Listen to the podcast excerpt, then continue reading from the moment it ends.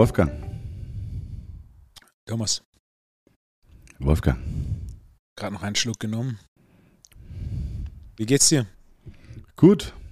Sag mal, gibt kein Wasser mehr im YPS, Alter? Warum sitzt du jetzt hier mit so einem Champagnerglas beim Podcast?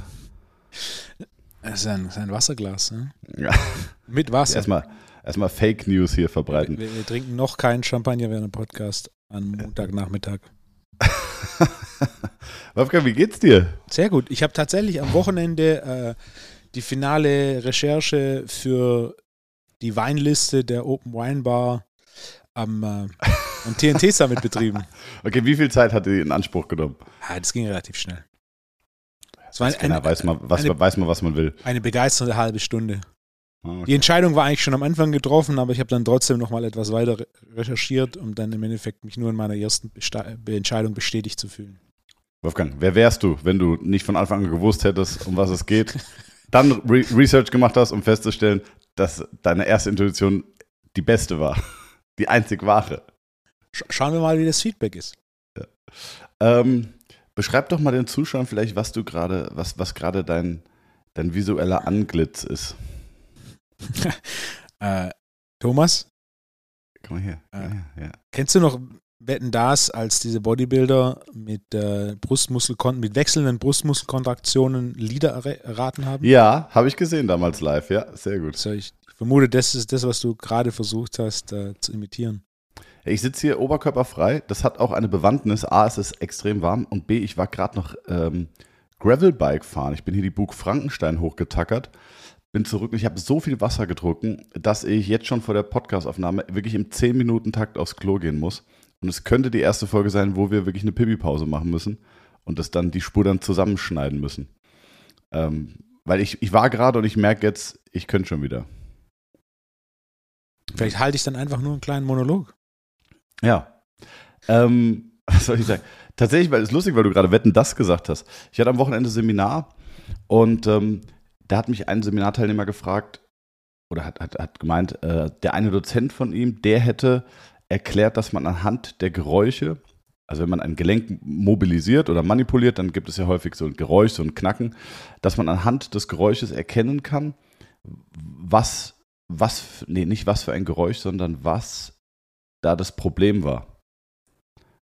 Und äh, hat er mich gefragt, ob, ob ich dazu was sagen kann. Und dann habe ich darüber nachgedacht und, und muss sagen, eigentlich nicht. Also man, man, man hört manchmal, ähm, also warum kam ich jetzt wegen Wetten das drauf? Weil ich in dem Seminar gesagt habe, Thomas Ambrecht aus Darmstadt wettet, dass er es schafft, anhand des Geräusches zu erkennen, welches Gelenk gerade repositioniert oder mobilisiert wurde. Äh, das wäre eine geile Wette eigentlich, oder? Jetzt ist die Frage, ob die Char Charakteristika der Gelenkmobilisationen so unterschiedlich sind, als dass du das tatsächlich festmachen kannst. Ja. Also ich, obere, oberes Kopfgelenk, obere Kopfgelenke versus zum Beispiel obere Kopfgelenke, die haben schon eigen, die haben schon ein eigenes Geräusch, so ein bisschen, muss man sagen. Ähm, aber ansonsten ist es fast eigentlich nicht möglich, ne. Hm. Naja, aber es war ein gutes Seminar, hat Spaß gemacht. Äh, sehr viele Teilnehmer, immer noch so ein bisschen, auch zwei, drei Leute, die kurzfristig echt wegen Corona abgesagt haben und sogar den Test geschickt haben. Ähm, aber es nimmt so ein bisschen mehr Normalität an. Ja. Ja, das gleiche Gefühl hatte ich in den letzten Wochen auch, äh, was mich, äh, was mich tatsächlich so ein bisschen, das ist, äh, das, das Normal ist wieder etwas zurück. Ich habe letzte Woche was erlebt. Ähm, das steht auf meiner Liste für heute. Und zwar, hast du eine Brille oder Kontaktlinsen, Thomas? Nee, Okay, ich habe äh, Brille und Kontaktlinsen. Seit ich einen das wusste ich Führerschein, gar nicht. ja, seit ich Führerschein habe, habe ich, hab am Anfang hatte ich nur eine Brille und irgendwann der Effizienz wegen Kontaktlinsen. Und im letzten Hast du jetzt gerade Kontaktlinsen drin? Ja, ja, klar. Äh, wusste ich nicht, Nein, Wolfgang. das- ich komme mir fast irgendwie hintergangen vor, dass, wir, das- dass ich das nach aller Zeit nicht wusste. Kannst du mal eine, was hast du denn jetzt, in, ganz kurz, was hast du denn für eine Brille? Hast du so Ähm, eine Nerdbrille mit so einem dicken Ra Gestell? nee, das ist ein Metallgestell, das ist relativ dünn. Trage ich fast so nie. ein, ist es eher so der, also es gibt ja verschiedene Brillentypen. Bist du eher so der Typ intellektuelle Brille? Jetzt ist die Frage, wie du eine intellektuelle Brille Ja, so ein definierst. ganz filigranes äh, Gestell. Die Gläser sind frei, die haben keinen Rahmen, sondern eigentlich nur der Bügel, der direkt ins Glas geht und oben und unten ist das Glas frei. Ich habe einen Rahmen und einen Doppelbügel. Okay, die, das möchte ich mal sehen. Können wir dann, können wir dann ein Foto in die Story posten für die ganzen. Das würden sie schon alle gern sehen. Oder kannst du die bitte anziehen beim TNT Summit? Äh, alles klar. Ja. Ich zieh- ziehe die Brille beim TNT Summit an. Ja, sehr geil, sehr gut. Okay, so und jetzt? Ähm, äh, Im letzten halben Jahr immer wieder dachte ich, manchmal so nachmittags, boah, ich sehe nicht richtig, irgendwie ist komisch. Ich dachte, ich bin einfach zu viel am Rechner, ist zu viel Bildschirm, ist nicht gut für die Augen. Und äh, das hat sich irgendwie gehäuft. Ich dachte, ja, ist komisch. Und dann ähm, vor zwei Wochen ich abends nach Hause gefahren und habe dann so einen kleinen Sehtest gemacht. Ähm, wenn ich ein Auge zumache, wie gut kann ich das Verkehrsschild lesen? Wenn ich das andere Auge zumache, wie gut kann ich denn das Verkehrsschild lesen? Und äh, tatsächlich, ich konnte mit einem Auge besser das Verkehrsschild lesen als mit dem anderen. Also war ich, okay, bumm, äh, ich sollte einen Termin beim Optiker machen. Bin, muss dazu sagen, ich bin kein großer Fan vom Optiker. Ich war davor bei so einem, so einem größeren Optiker in, in der Stuttgarter Innenstadt und äh, ich bin nicht mehr hingegangen. Ich habe dann mein, meine Linsen im Internet bestellt, weil es einfach, das war mir alles zu ineffizient. Kommst du ohne Termin, war das eine Dreiviertelstunde, kommst du mit Termin, war das 30 Minuten, halb inkompetent, halb unfreundlich. Es war einfach so, war nichts für mich. Und dann ähm, gibt es da einen, äh, einen Optiker in der Innenstadt, äh, Shoutout an der Stelle, denn der Job, den sie gemacht haben bei meinen zwei Besuchen, war großartig. Die Sichtbar in Stuttgart. Da, hat, äh, da haben wir Sonnenbrillen gekauft, schon mehrfach. Und da kam meine Frau auf die Idee, so, hey, die machen doch mit Sicherheit auch Kontaktlinsen, wenn sie Brillen haben. Also ich, bumm, online Termin vereinbart, Sonntagnachmittag, direkt Antwort gekriegt. Sonntagnachmittag, Termin, crazy. online, Termin, bumm. Also komplett elektronisch. Ähm, direkt, also konnte ich sogar auswählen, mit welchem Mitarbeiter. Kannte keinen Mitarbeiter, also habe ich einfach freie Wahl. Dann direkt, bumm, Mittwochmorgen, 10 Uhr. Bin dahin, der hat sich über eine Stunde Zeit genommen. Mein linkes Auge ist schlechter geworden, mein rechtes Auge ist besser geworden. Ah, ich ich habe gewusst, dass du mir erzählst, dass ein Auge besser geworden Ja. ist. Ein, aber rechts besser, links ist schlechter geworden. Wie passiert sowas? Also besser werden tun sie wohl irgendwo mit dem Alter. Also so plus minus 40 wird es ein bisschen besser.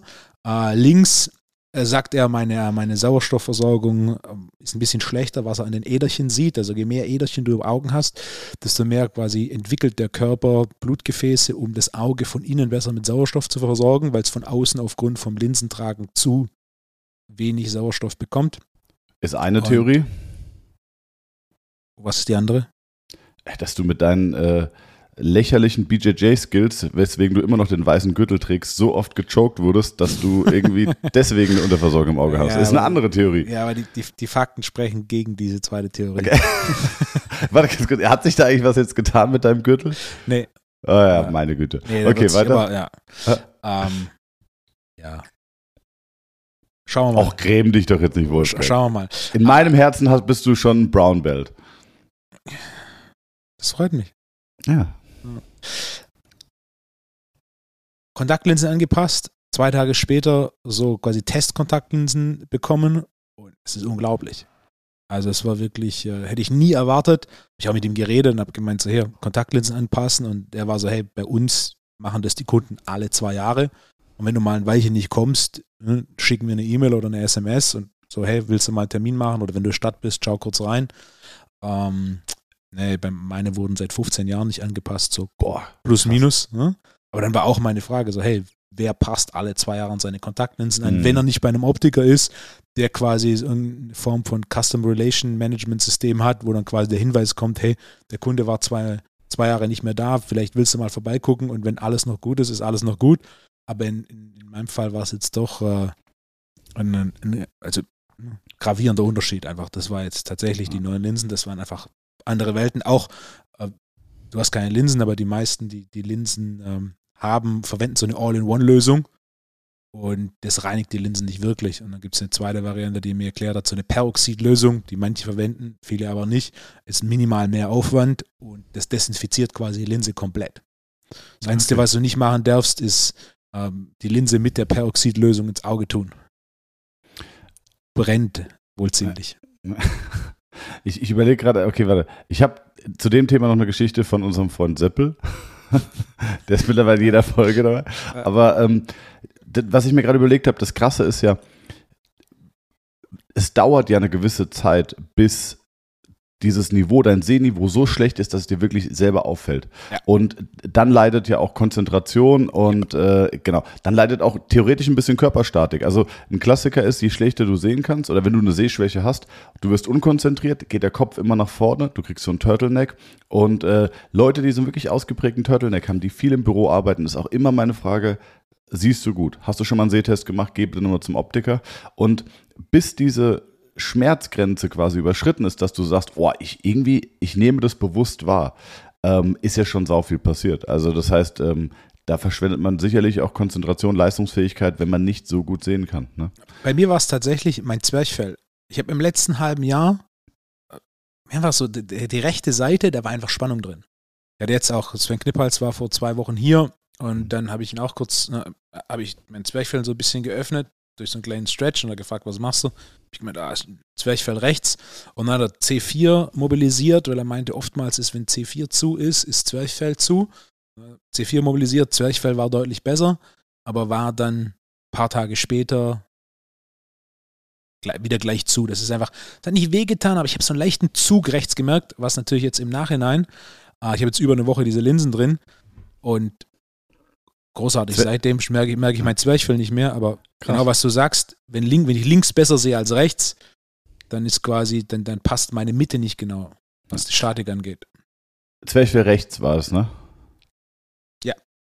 Hätte, meine erste Idee hätte auch sein können, ähm, was man tatsächlich so ein bisschen beobachtet, ist äh, Post-Covid, aber nicht unbedingt Post-Covid, sondern generell virale Infektionen, zum Beispiel Epstein-Barr-Virus, Kissing Disease, also so äh, mhm. pfeifrisches Drüsenfieber, hat man häufig eine, äh, eine Vergrößerung der Leber.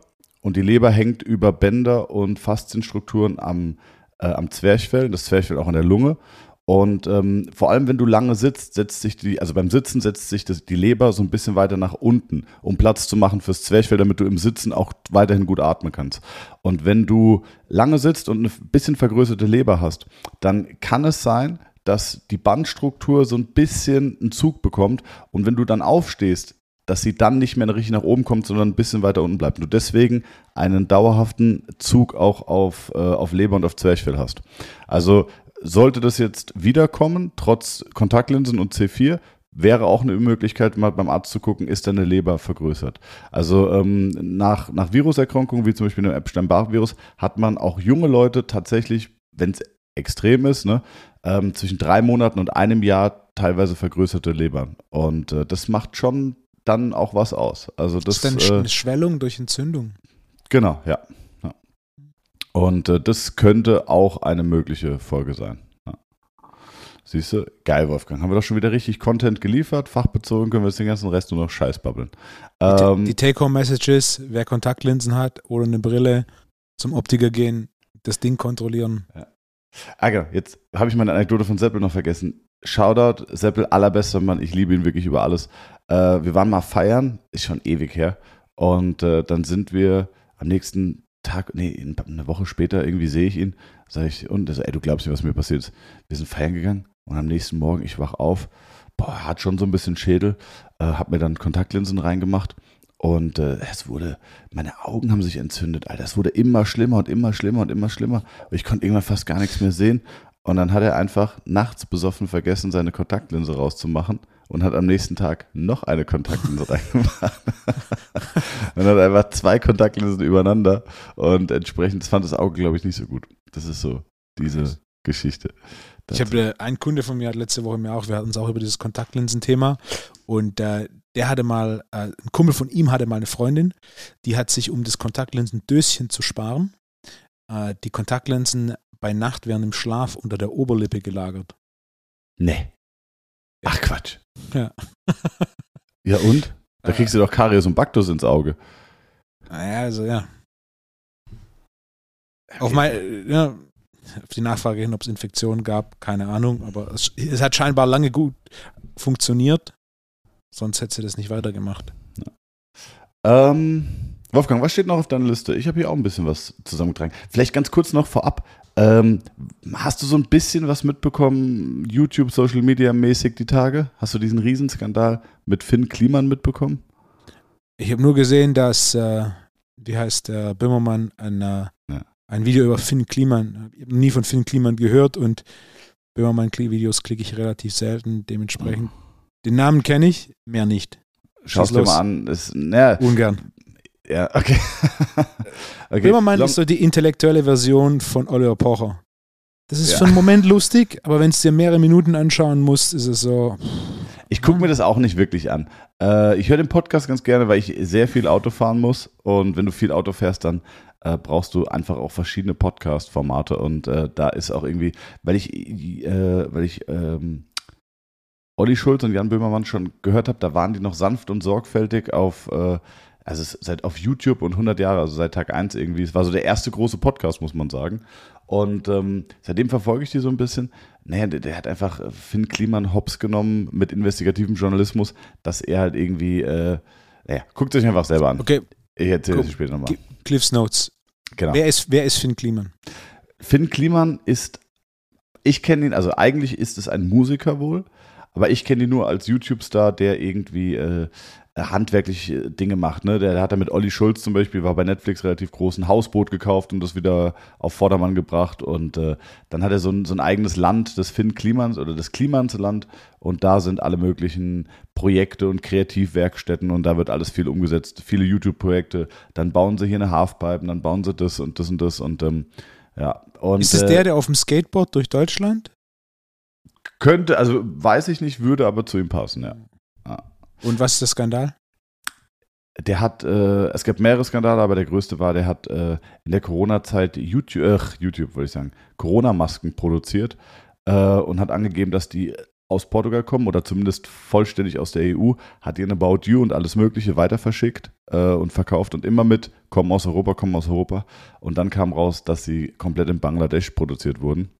Und ähm, dann kam raus, dass die erste Charge mit 100.000 Masken völlig fehlerfrei war, nur einlagig, also überhaupt keinen Virenschutz hatten. Und die hatten einen Riesenberg Müll, den sie entsorgen mussten. Und da haben sie einfach gesagt, ach komm, wir spenden die in dritte Weltländer. Haben sich dafür noch feiern lassen, dass sie, dass sie 100.000 Masken auf eigene Kosten an dritte Weltländer spenden. Sie haben sogar Preise dafür bekommen und äh, ja, und es kam dann alles raus. Und äh, das ist schon ein Riesending, vor allem weil er auch immer so ein bisschen auf karitativ und äh, also das waren so, so, das war so das, was er sich auf die Fahne geschrieben hat. Und ja, ist ein bisschen unangenehm. Man weiß nie, ob es 100% so ist, wie der Böhmermann sagt. Wahrscheinlich gibt es, äh, wahrscheinlich ist die Mitte, die, die Wahrheit so ein bisschen in der Mitte, aber es ist schon ein krasses Ding gewesen. Ja. Ich sehe dich schon, ich sehe dich wild Ja. am, Lap, am Laptop googeln. Was, was wird hier Nee, gegoogelt? Mich, hat interessiert, ob dieser Finn Kliman der ist mit dem Skateboard, aber ist er nicht. Okay. Apropos, Na, ich denke, dass Böhmermann, wenn du sowas öffentlich machst, dann muss das schon Hand und Fuß haben, weil ja, ansonsten doch hast du.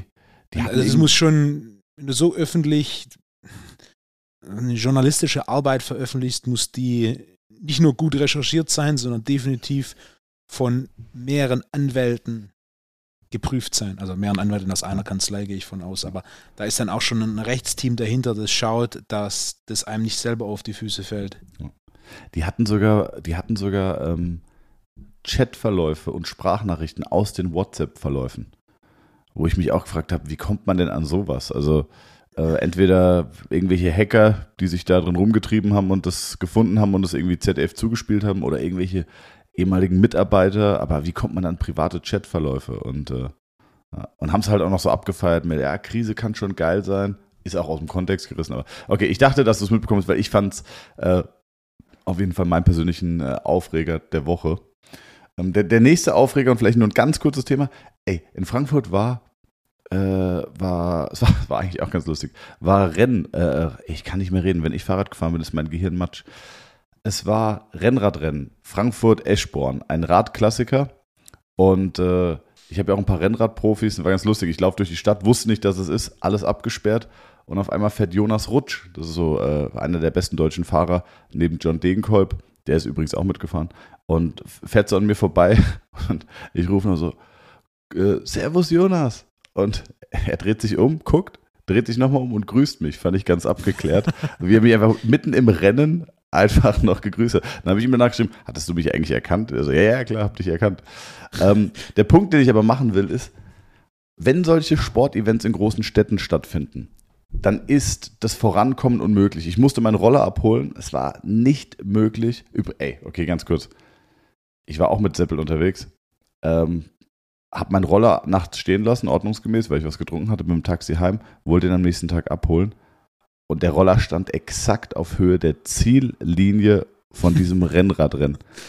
Und das ist so wirklich so, stell dir vor, du, du stellst, äh, stellst deinen Roller ab und auf, jeden, auf einmal ist am nächsten Tag eine Love Parade da. Und du musst dich da komplett durchprügeln, um deinen Roller da dran zu kommen. Und es war exakt da, wo die Linie war. Ähm, ja, es war ein Riesenakt. Egal, der Punkt ist, warum haben Navigationssysteme nicht die Fähigkeit, bei Sportevents in großen Städten äh, das zu umfahren? Weißt du, was ich meine? Also es wird ja vorher rausgegeben von der Stadt, welche Straßen sind gesperrt. Das kannst du, konntest du bei der Hessen schon so einsehen, mhm. äh, mit welchen Verkehrsbehinderungen auf welche Höhe zu rechnen ist. Warum schafft es Google oder warum schafft es äh, die Stadt Frankfurt da nicht irgendwie zu kooperieren? In Berlin auch, wenn Berlin-Marathon ist und so, die Stadt steht quer. Und wenn du nicht aus der Stadt bist, wenn du jetzt nicht aus Berlin bist und du bist aufs Navigationssystem angewiesen, wirst du an dem Tag nirgendwo mehr hinkommen. Machen sie das grundsätzlich nicht oder nicht in jedem Navi-System? Also wenn, wenn, Google, wenn Google Maps das nicht hat, dann bezweifle ich, dass es das irgendwo anders gibt, oder? Hm. Also Google Maps im Auto drin oder Google Maps auf deinem Handy? Auf meinem Handy.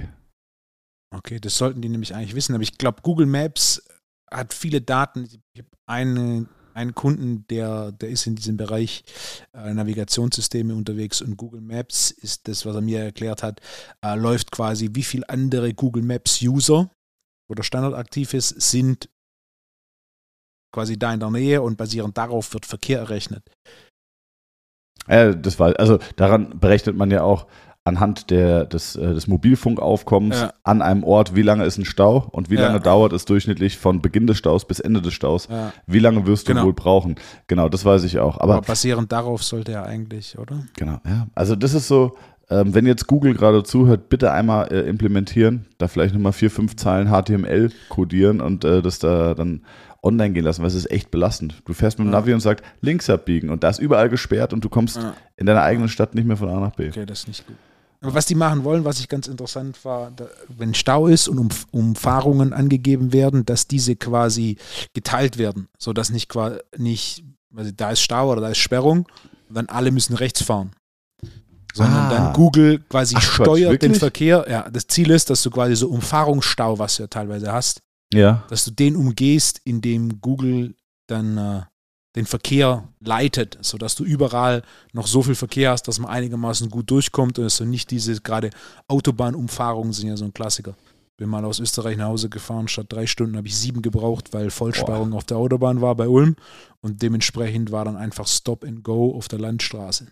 Ja, hatte ich auch einmal nach dem Champions League Finale in München, aus München zurück. Normalerweise brauche ich vier Stunden, acht gebraucht. Boah, da bist ah. du nochmal bis in Dänemark. Ja, ja, ist Wahnsinn. Wolfgang, was hast du noch auf der Liste? Hast du noch was? Ich habe viel. Ich habe noch zwei Sachen. Hast du einen Hamza fragt? Das ist eins von zwei. Ah, sehr geil. Okay, komm, ich lese mal eine Frage vor und zwar: Hendrik hat mir geschrieben. Es wird mir ein bisschen fachlicher. Moin Thomas, long time listener, first time writing in. Äh, ich habe mir beim Snowboarden das Armgelenk gebrochen und bin nun für mindestens vier Wochen mit Gips unterwegs. Sollte ich während dieser Zeit mit dem gesunden Arm trainieren, also zum Beispiel Rudermaschine, Brustpresse, etc., um die Muskulatur zu erhalten oder den Oberkörper lieber komplett ruhen lassen, um intermuskuläre Dysbalancen zu vermeiden? Vielleicht ist meine Frage auch was für den Podcast. Falls ja, dann liebe Grüße an Wolfo. Küsse aus Freiburg, Hendrik. Fand ich, fand ich eigentlich eine ganz, ganz spannende Frage, Frage. Ne, wo ich auch gedacht habe, ähm, ich, ich, also ich würde dich erstmal machen lassen und dann, dann hau ich hinterher. Die einfache Antwort ist ja. Äh, die detaillierte Antwort ist, es gibt zwei primäre Gründe, warum ich gerade bei Verletzungen empfehle zu trainieren.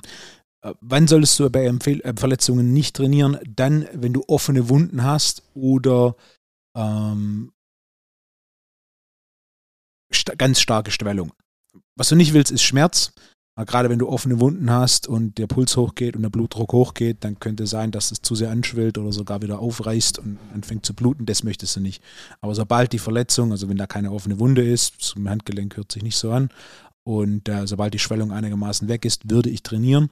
Zum einen ist es nachgewiesen, dass du so einen Carryover-Effekt hast. Das heißt, wenn du eine Seite trainierst, erhältst du Muskulatur und Kraft zu einem gewissen Maß auf der anderen Seite. Und dann, wenn du die Reha-Phase startest und die verletzte Seite wieder trainieren kannst, ist ja grundsätzlich sowieso das Ziel, diese verletzte Seite wieder an die gesunde anzubauen. Das heißt, ein unilaterales Defizit wirst du bei einer unilateralen Verletzung, die Training verhindert, grundsätzlich immer haben. Also die Seite wird schwächer. Ziel ist, dass sie so wenig wie möglich schwach wird und du gleichzeitig so wenig wie möglich Muskulatur verlierst, denn das ist ebenfalls recht gut untersucht. Äh, einer der, wenn nicht sogar der wichtigste Faktor für eine kurze Reha-Phase ist es, so viel Muskelmasse wie möglich zu behalten. Je mehr Muskelmasse und Kraft ja. du hältst, desto kürzer deine Reha-Phase. Und wenn du die eine Seite trainierst, wenn du zum Beispiel ähm, einarmiges Latziehen machst, wenn du einarmiges Rudern machst, Kurzhandel Curls, Trizeps strecken und natürlich auch Kurzhandel ähm, drücken, einarmig, da wird natürlich nicht das Gewicht gehen, je nachdem, was dein Kraftniveau ist. Einarmiges Kurzhandel drücken mit 40 Kilo, da fällst du von der Bank. Ähm, aber mit einem kleineren Gewicht, größere Wiederholungen, um so quasi einen neuromuskulären Reiz ähm, zu geben, der dann Kraft und Muskelmasse erhält, ist mein Punkt Nummer eins. Und mein Punkt Nummer zwei ist, wir haben auf Krafttraining eine hormonelle Reaktion.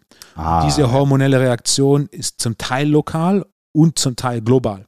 Das heißt, man muss einfach machen, du machst Krafttraining, dadurch schüttest du Hormone aus, wie zum Beispiel Testosteron und Wachstumshormon und auch Wachstumsfaktoren wie zum Beispiel IGF-1, was für Muskulatur ganz wichtig ist, geht ebenfalls nach oben. Diese wirken natürlich nur bedingt lokal, sie wirken auch global und damit fördern sie deine Regeneration. Wir hatten ja vor ein paar Podcast-Folgen dieses Thema Hormonersatztherapie im Sport, da sogar ein Sport ist in, gibt, in dem ist es jetzt legal, während einer Verletzung Hormonersatztherapie zu verwenden, um so quasi die Verletzungsrehabilitation zu beschleunigen. Den ähnlichen Effekt hast du natürlich, wenn du selbst die Hormone ausschüttest aufgrund des Trainings. Das heißt, neben dem Erhalt von Muskelmasse und Kraft, was mein Hauptpunkt ist, ist der zweite Hauptpunkt, ähm, dass du eine hormonelle Reaktion hast, die global wirkt und somit nicht nur Kraft und Muskel erhält, sondern auch gleichzeitig Regeneration von Gewebe beschleunigt.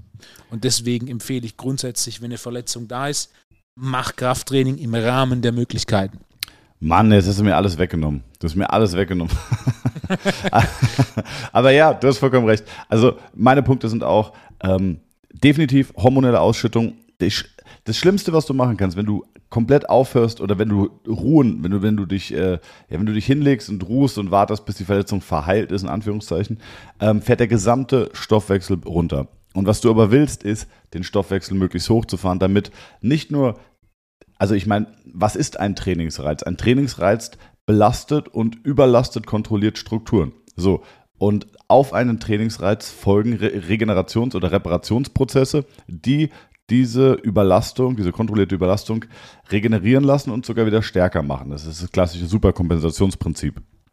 Die gleichen Hormone brauchst du aber auch, um, den Verletz um die Verletzung, also zum Beispiel den Bruch, äh, reparieren zu lassen. Und deswegen zu 100 Prozent kann ich nur unterschreiben, was du gesagt hast. Auf jeden Fall trainieren, Stoffwechsel anregen, IGF-1, Testosteron, Hormone, alle nach oben schießen und damit äh, die Zeit brutal verkürzen. Ähm, was ich, wo, womit ich zum Beispiel gute Erfahrungen machte, ich hatte einen Kunden, weiß nicht, ob ich es mal im Podcast erzählt hatte, war ein Freund von mir, äh, tatsächlich auch Optiker, mit einem eigenen Optikerladen in Darmstadt. Äh, liebe Grüße. Und der hat, äh, das war auch gut, der kam vom Skifahren und äh, kam so, ah, ich habe so Schmerzen im Arm, Thomas, kannst du dir das mal angucken? Und ich so, ja klar. War in der Stadt zufällig, bin bei ihm rein und er zieht sein Pulli aus und sagt, ja, guck mal, ich habe so Schmerzen. Ich dachte Schulter oder so. Sagt, ich bin gestürzt, macht's auf, ist der gesamte Arm schwarz. so der Oberarm. Und ich so, du, äh, das muss auf jeden Fall äh, abgeklärt werden. Und dann war es ein Bruch, es war ein kerzengerader Bruch, ganz glatt und äh, hat, wurde konservativ gemacht, hat nur eine Schiene bekommen und dann kam er bei mir vorbei äh, zweimal die Woche für Krafttraining Beine und Oberkörper, aber auch nur die eine Seite. Und die anderen Tage waren, habe ich gesagt, zweimal die Woche noch McFit Liegefahrrad. Liegefahrrad, 40 Minuten, moderat und äh, am Ende sogar ein bisschen paar Intervalle gemacht. Und ich schwöre, er war nach vier Wochen, war das Ding komplett verheilt. Der Arzt sagt, wow, das hat er selten gesehen. Nach fünf Wochen haben wir wieder Bankdrücken gemacht mit 35 Kilo. Nach sechs Wochen mit 50 Kilo. Und ich meine, sein Max ist bei vielleicht 85. Also so, Das war jetzt nicht 120 und dann hat er 50 gedrückt, sondern das war schon, das ging relativ schnell. Ja. Äh, und, ah, genau, der Punkt, den ich auch noch machen wollte, wo du auch wieder den Nagel auf den Kopf getroffen hast, ist, äh, je mehr Muskelmasse du hast, desto schneller geht die Regeneration. Und es ist zum Beispiel so, auch im Profisport, dass bei kleineren Verletzungen, wie zum Beispiel einem Muskel, ach nicht Muskelriss, einem äh, Meniskusriss, wo eine Operation ansteht, weil man den vielleicht glätten muss oder teilresizieren muss. Äh, und es ist klar, der muss operiert werden. Da wird trotzdem maximal viel Muskelmasse vorher aufgebaut. Also die gehen in den Kraftraum, die machen Beinpresse, Beinstrecker, Beinbeuger, Beinstrecker, Beinbeuger, Abduktoren, Adduktoren. So viel Muskelmasse drauf, auch mit dem verletzten Bein, gar kein Problem, weil da wird nichts kaputt gehen. Es ist ja schon kaputt. Aber die Regenerationszeit wird, geht deutlich runter, wenn du vorher maximal viel Muskelmasse aufbaust. Also bis kurz vor die OP maximal Muskelaufbau, dann in die OP und danach direkt weitermachen. Ja.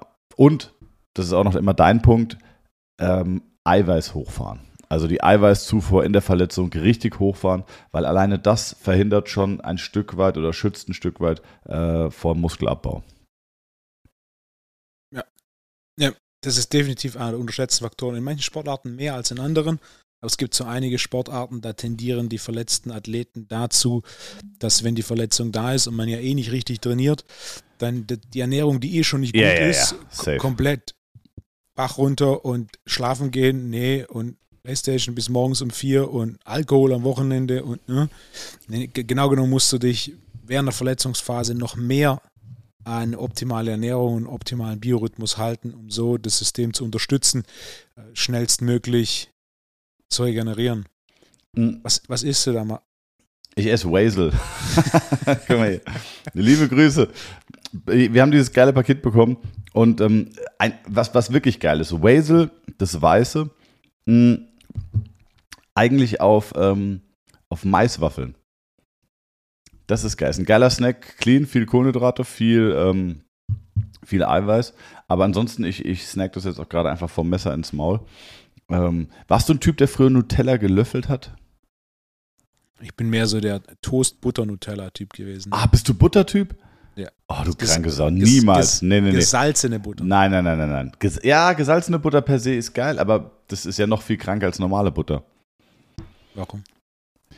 Weiß ich nicht. Das macht man nicht, Wolfgang. Was? Ja, nee. aber viele Französen widersprechen. Ja, Gesalzene gut, aber Butter, also das ist jetzt gesalzene Butter aus Frankreich. Habe ich, hab ich ein Video am Wochenende angeschaut. Action Bronson. Ich bin großer Fan von Action Wer Bronson. ist denn Action Bronson? Du kennst nicht Action Bronson. Wolfgang, du kennst Finn Kliman nicht so. Jetzt Kirche im Dorf lassen. Wer ist Action Bronson?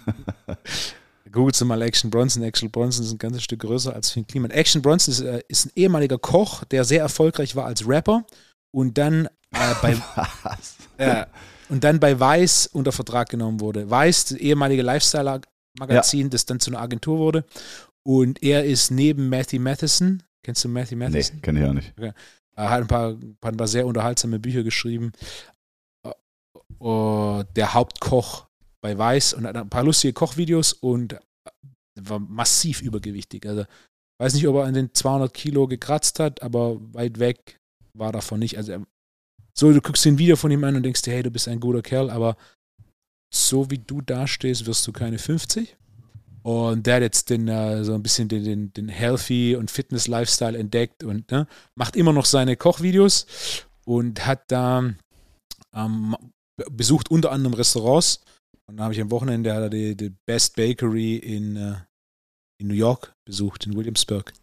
Und äh, da fand ich es sehr unterhaltsam. Also im Gegensatz zu klassisch amerikanischen äh, Gastrokonzepten, die mehr so durch Systemgastronomie und Hauptsache irgendwie billig und Masse, äh, haben die wirklich handwerklich Backwaren produziert und unter anderem so Riesenblöcke Butter aus der Normandie verarbeitet.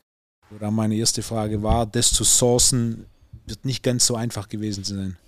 Also irgendwie einen Weg zu finden, sowas zu importieren oder einen Weg zu finden, äh, einen Kontakt zu jemandem herzustellen, der sowas importiert. Auf jeden Fall hat der, der so Platten mit gesalzener Butter aus der Normandie imp importiert äh, für seine Bäckereien, unter anderem für Croissant.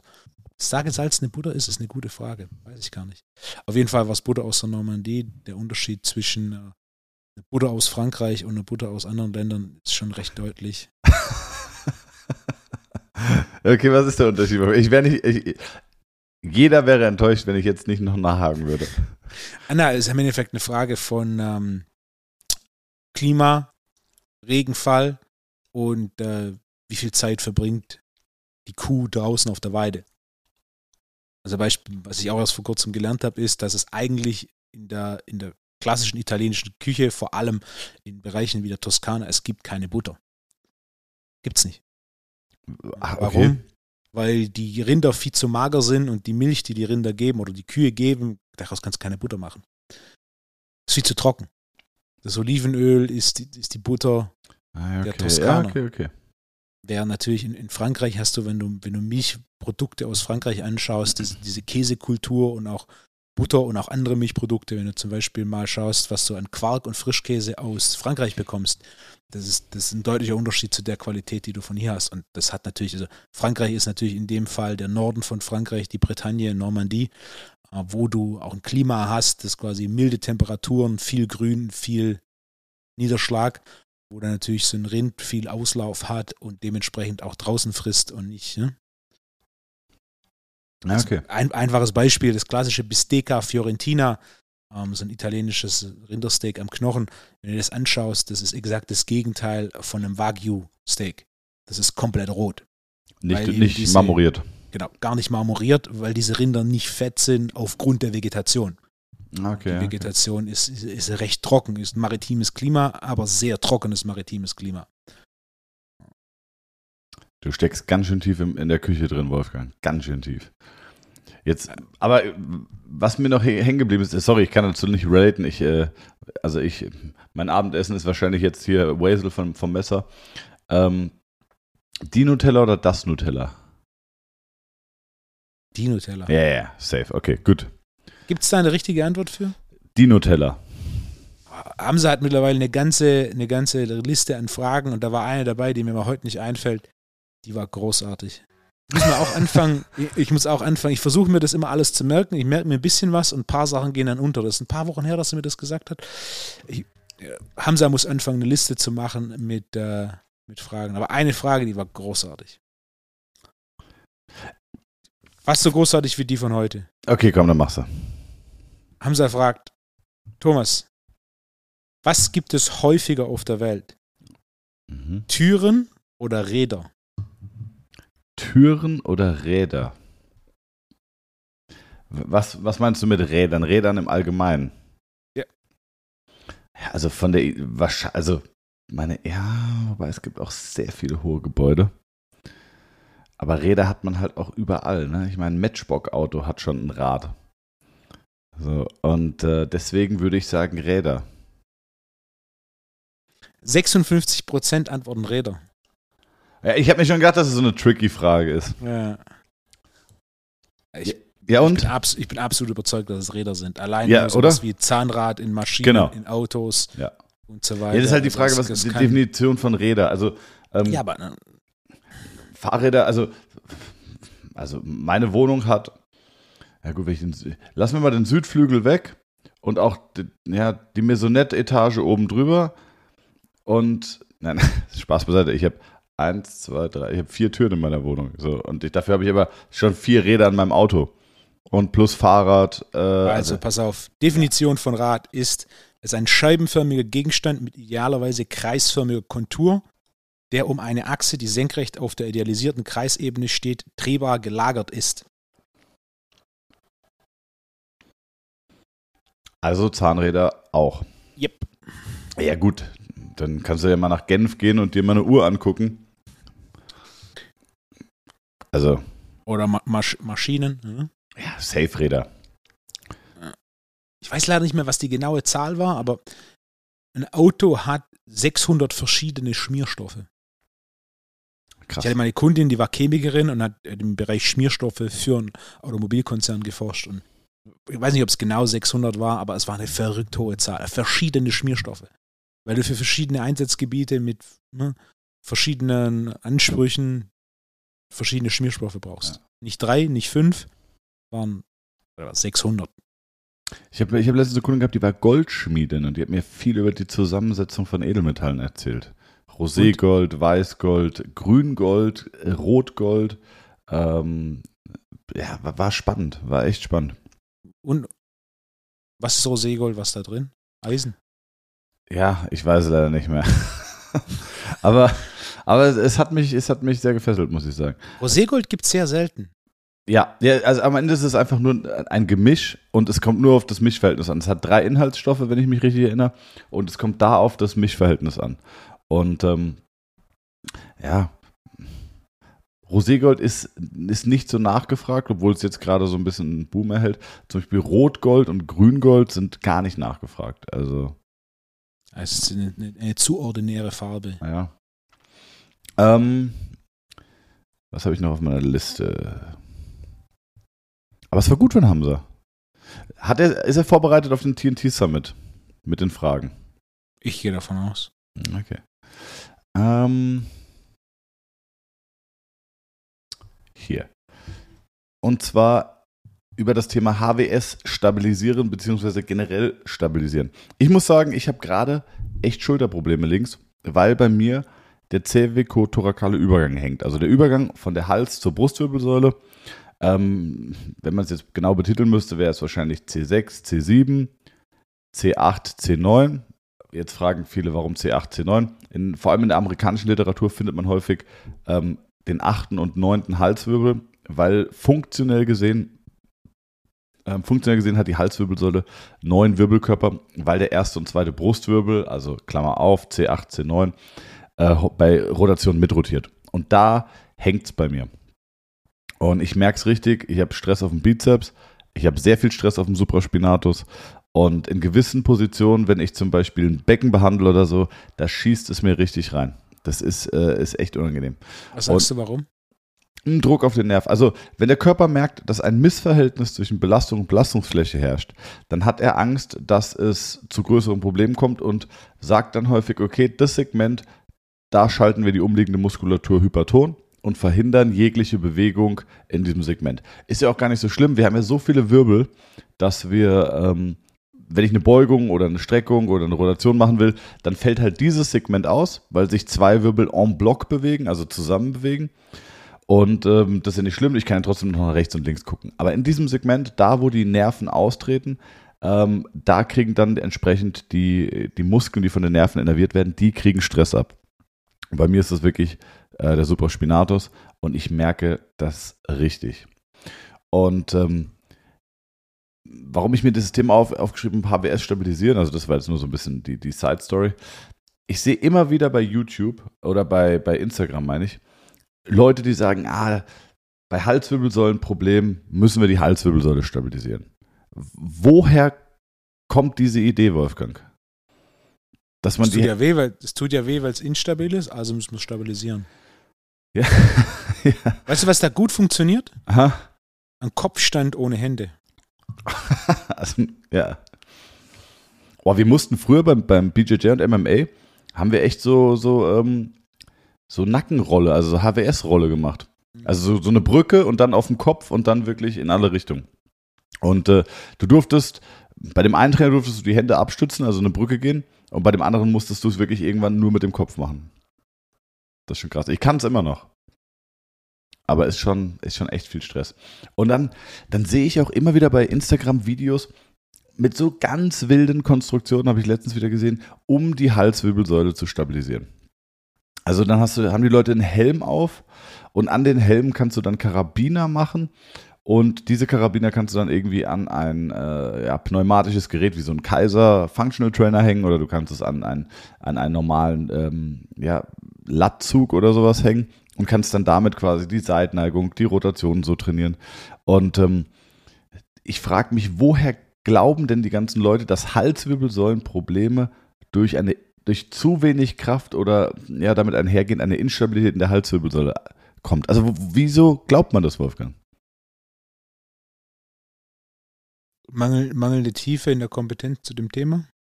Ja, aber das ist ja, guck mal, was, was, was wir zwei predigen und was eine der, der Sachen ist, warum ich dich sehr wertschätze, ist einfach logisches Denken.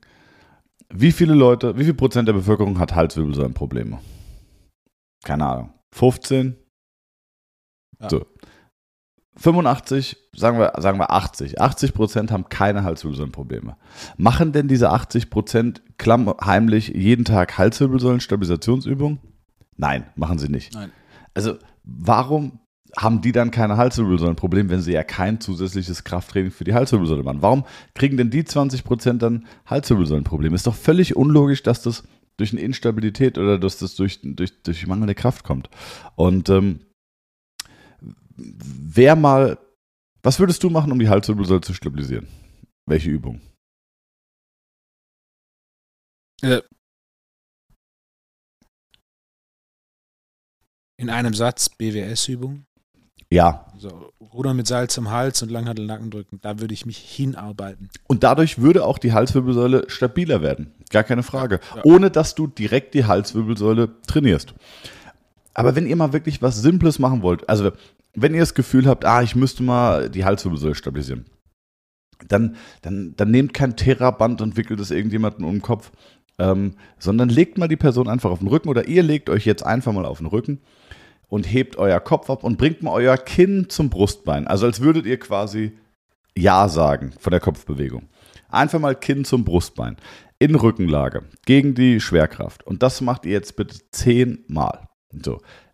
Dann legt, dann bleibt ihr so liegen, hebt euren Kopf ab und macht mal eine Seitneigung. Rechtes Ohr zur rechten Schulter, linkes Ohr zur linken Schulter, während ihr, Wolfgang macht mit, aber nicht gegen die Schwerkraft, während ihr den Kopf angehoben haltet. Und dann, letzte Übung, ihr liegt wieder in Rückenlage, Kopf hebt weiterhin ab, dreht ihr den Kopf, ihr rotiert ihn einfach mal nach rechts und nach links. Zehn Wiederholungen pro Seite und ich schwöre bei Gott, euch fliegt die Halswirbelsäule sowas von um die Ohren. Ähm, und es ist nur das eigene Körpergewicht. Wenn ihr das jetzt macht, testet es ruhig mal. Dann werdet ihr am nächsten Morgen aufwachen und werdet denken, oh Gott, ich werde krank. Ich glaube, ich werde krank. Ich habe so, habe so ein Kratzen und so eine Enge im Hals. Ihr werdet nicht krank. Das ist nur der Muskelkater in der, Hals, in der Halsmuskulatur. Damit stabilisiert oder kräftigt ihr eine Halswirbelsäule. Das löst aber trotzdem kein Problem. Und dann müsstet ihr natürlich, das war jetzt hauptsächlich für die vordere und seitliche Kette, ähm, das Ganze noch in Bauchlage machen. Das heißt, anstatt Ja zu nicken oder das Kinn zum Brustbein zu bringen, quasi mal den Hinterkopf äh, abzuheben. Also in Bauchlage abheben, dann auch da Lateralflexion rechts, links und dann auch in Bauchlage mit abgehendem Kopf rechts und links rotieren. Und da kriegt ihr den Muskelkater seinen Vater, wenn ihr, äh, wenn ihr das, wenn ihr da, macht mal nur sechs Wiederholungen von jeder Übung. Und äh, ja,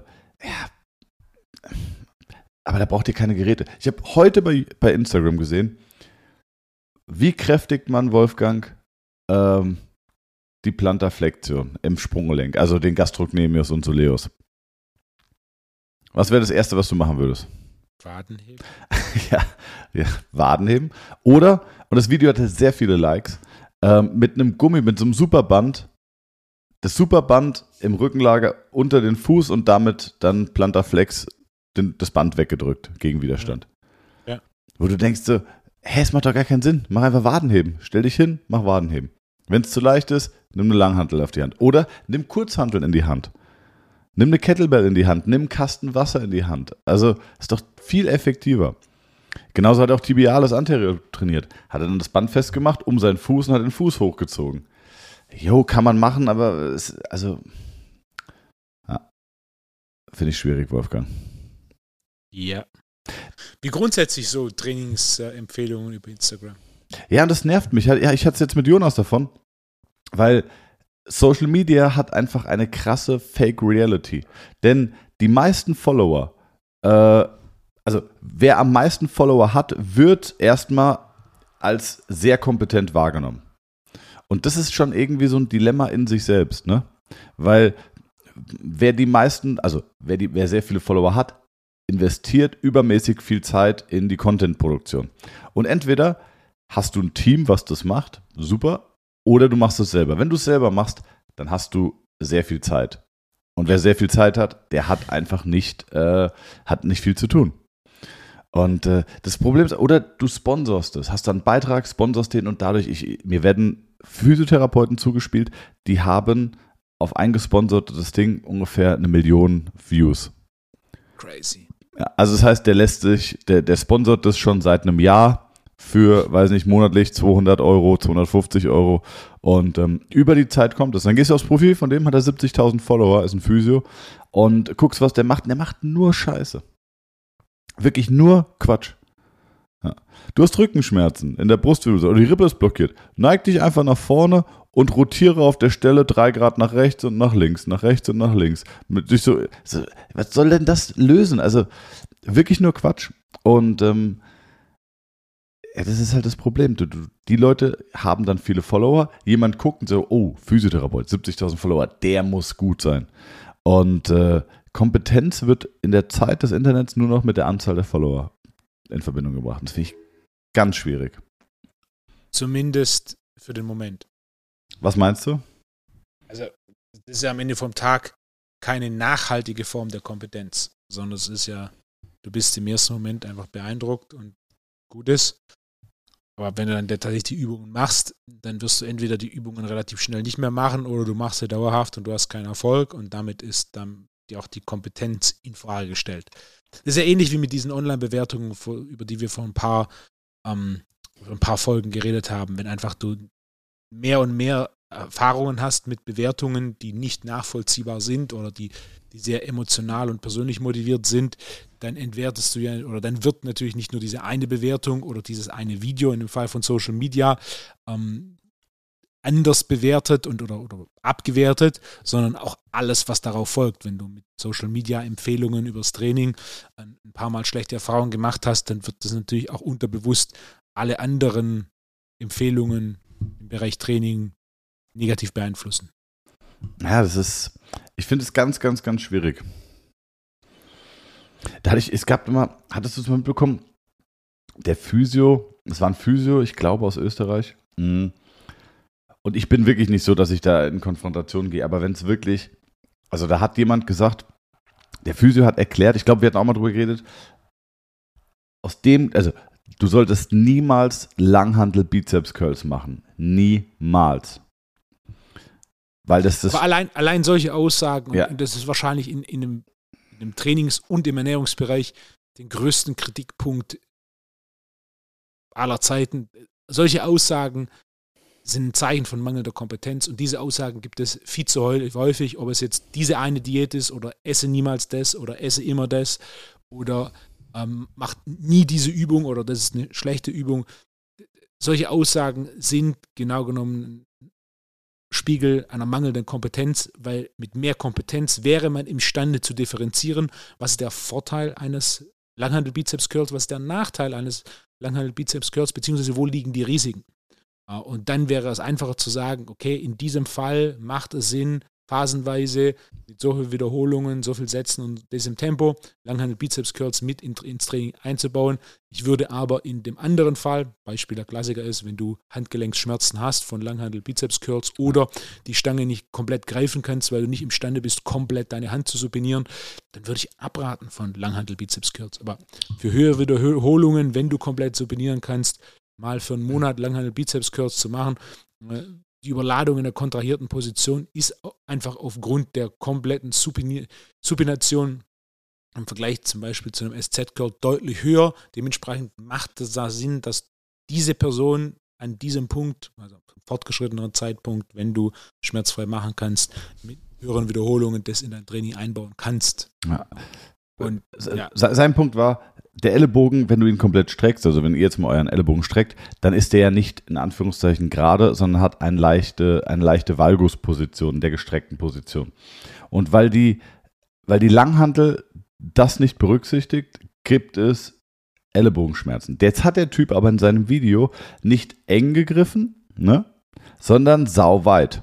Also sauweit nach außen. Und wenn du eine Langhantel jetzt nicht schulterbreit greifst, sondern extrem weit außen, dann sieht es natürlich total deppert aus. Natürlich geht es dann auf die medialen Strukturen vom Ellenbogengelenk. Und äh, sein Punkt war, es ist total schädlich fürs Ellenbogen, für den Ellenbogen, es ist total schädlich für die Schulter. Du solltest auf keinen Fall äh, Langhandel Bizeps Curls machen. Und das war wirklich so, wo ich dann auch mal geschrieben habe, so, ey, sorry, es macht einfach keinen Sinn. Ähm, und er so, doch, doch, guck dir die Biomechanik an. Und der hatte richtig viele Follower. Also ich sag mal 40.000, 50.000 und ähm, die haben das auch alle abgefeiert in den Kommentaren, das Video. Äh, und ich denke mir so, ich finde das so schwierig. Dann habe ich ihm einfach ein Foto von Arnold geschickt, der Bizeps Curls macht und sagte, erklär, erklär Arnold, dass das nicht gut ist für, sein, für, für ihn. Und daran sieht man auch, der hat noch nie in seinem Leben Krafttraining gemacht. Weil wenn du Krafttraining gemacht hast, dann würdest du merken, das funktioniert und du kriegst davon keine Schulterschmerzen. Dann habe ich gesagt, mein Punkt war dann noch, ah, darf ich dann auch keine subinierten Klimmzüge machen? Weil actually ist ja sehr, mehr oder weniger exakt das gleiche, außer Punktum Fix und Punktum Mobili vertauscht. Und dann war so, nee, nee, das geht. So, ah, okay, das geht. Und das ist so, ja, Wolfgang, natürlich, hat der Typ keine Ahnung und, äh, und es, ist die, es ist die Luft nicht wert, darüber zu reden. Ja, aber es ist, es ist ein interessantes Thema, so wie dieses Thema Online-Bewertungen. Da gab es interessanterweise jetzt auch erst ein neues, äh, neuen, neues Gesetz ist sogar, glaube ich. Keine Verordnung, sondern tatsächlich ein Gesetz, okay, äh, dass, dass ähm, Bewertungen verifiziert werden müssen und es strafbar ist, wenn du äh, Fake-Bewertungen hast. Also allein die Tatsache, dass es das jetzt, ich glaube, es ist sogar ein Gesetz, ist jetzt ab 1. Mai gültig gewesen, dass es so weit geht zu diesem Thema Online-Bewertungen, ist ein Riesenschritt, was natürlich auch das Ziel hat, Online-Bewertungen wieder gültiger zu machen. Mhm. Denn sie haben extrem viel ihrer Wertigkeit verloren. Es ist einfach so. Also, ja, darüber haben wir jetzt schon geredet. Und das, das Gleiche ist auch, nur weil du viele Follower hast, also ich bin ja mittlerweile und dir geht es genauso, mir sicher. Du, wenn jemand ein Profil hat, das mit Content gefüllt ist, der innerhalb deines eigenen Kompetenzkreises ist, dann ist es weniger entscheidend, wie viele Follower er hat, sondern du guckst es und in den meisten Fällen ist es einfach, wie du so gesagt hast, wer viel Zeit für Social Media hat, der hat nicht genug Arbeit und ist damit auch nicht sonderlich kompetent auf seinem Feld. Ähm, und das wird auch für, für den, der außerhalb seines Kompetenzkreises ist, relativ schnell klar, wer wer da einfach hm, mehr Ahnung von etwas hat und wer nicht. Ja. Also auch die, Anzahl der Follower ist bei weitem nicht mehr so viel Social Proof, wie es in der Vergangenheit war, aufgrund von zu vielen Beispielen von, von Personen, die einfach durch eine entsprechende Social Media Strategie, die zum Großteil unabhängig der, der Kompetenz liegt, sich ein großes Following aufgebaut haben. Und ähm, und dementsprechend das Following nicht die Kompetenz zwingend widerspiegelt. Und davon gibt es ja in jeder Branche mehr als ein Beispiel. Also. Ja. Was, was ich zum Beispiel auch absurd finde, ist, dass es Parfüm geschafft hat, ins Social Media Game einzusteigen, Wolfgang. Ja. Also, ja, auch ins YouTube. So. Ich, ich hätte nicht, also ich hätte, mir fällt kein Produkt an, das noch schwieriger und schrägstrich schwachsinniger ist, im Internet äh, mit, mit Reviews irgendwie äh, zu glänzen, als Parfüm. Also so, ja, das, das Parfüm riecht gut. So, ja, aber das bringt mir, also, weißt du, was ich meine? Und das ist ja, also da sind ja, gibt es ja richtige Stars in dieser Parfümwelt. Das ist, ab, ist abgefahren. Uh, Parfümwelt kenne ich nicht, aber ja. ja aber also, ja. da kannst du ja wirklich null zu relaten in diesem Video. Nee. Ja, ja aber wenn jemand gut erklärt, also ich würde es jetzt Thema, zu dem ich mehr relaten kann, äh, wäre der Wein. Du kannst in so einem Video, du schmeckst quasi nichts und riechst quasi nichts, aber wenn das jemand gut erklären kann und das drumherum erklärt, dann ist das schon interessant. Guckst du dir so YouTube-Reviews an zu, zu Wein? Ja, ja. Definitiv. Und absolute Mehrheit davon ist kompletter Müll. Aber es gibt ein, einige wenige Ausnahmen, ähm, die, die wirklich Ahnung haben. Also kompletter Müll, wenn du schon anfängst, das Glas Richtung Lampe zu halten, Richtung Deckenlampe zu halten, um, um die Farbe des Weins zu beurteilen, habe ich jetzt am Wochenende eins gesehen. Da ist schon, okay, da bin ich raus.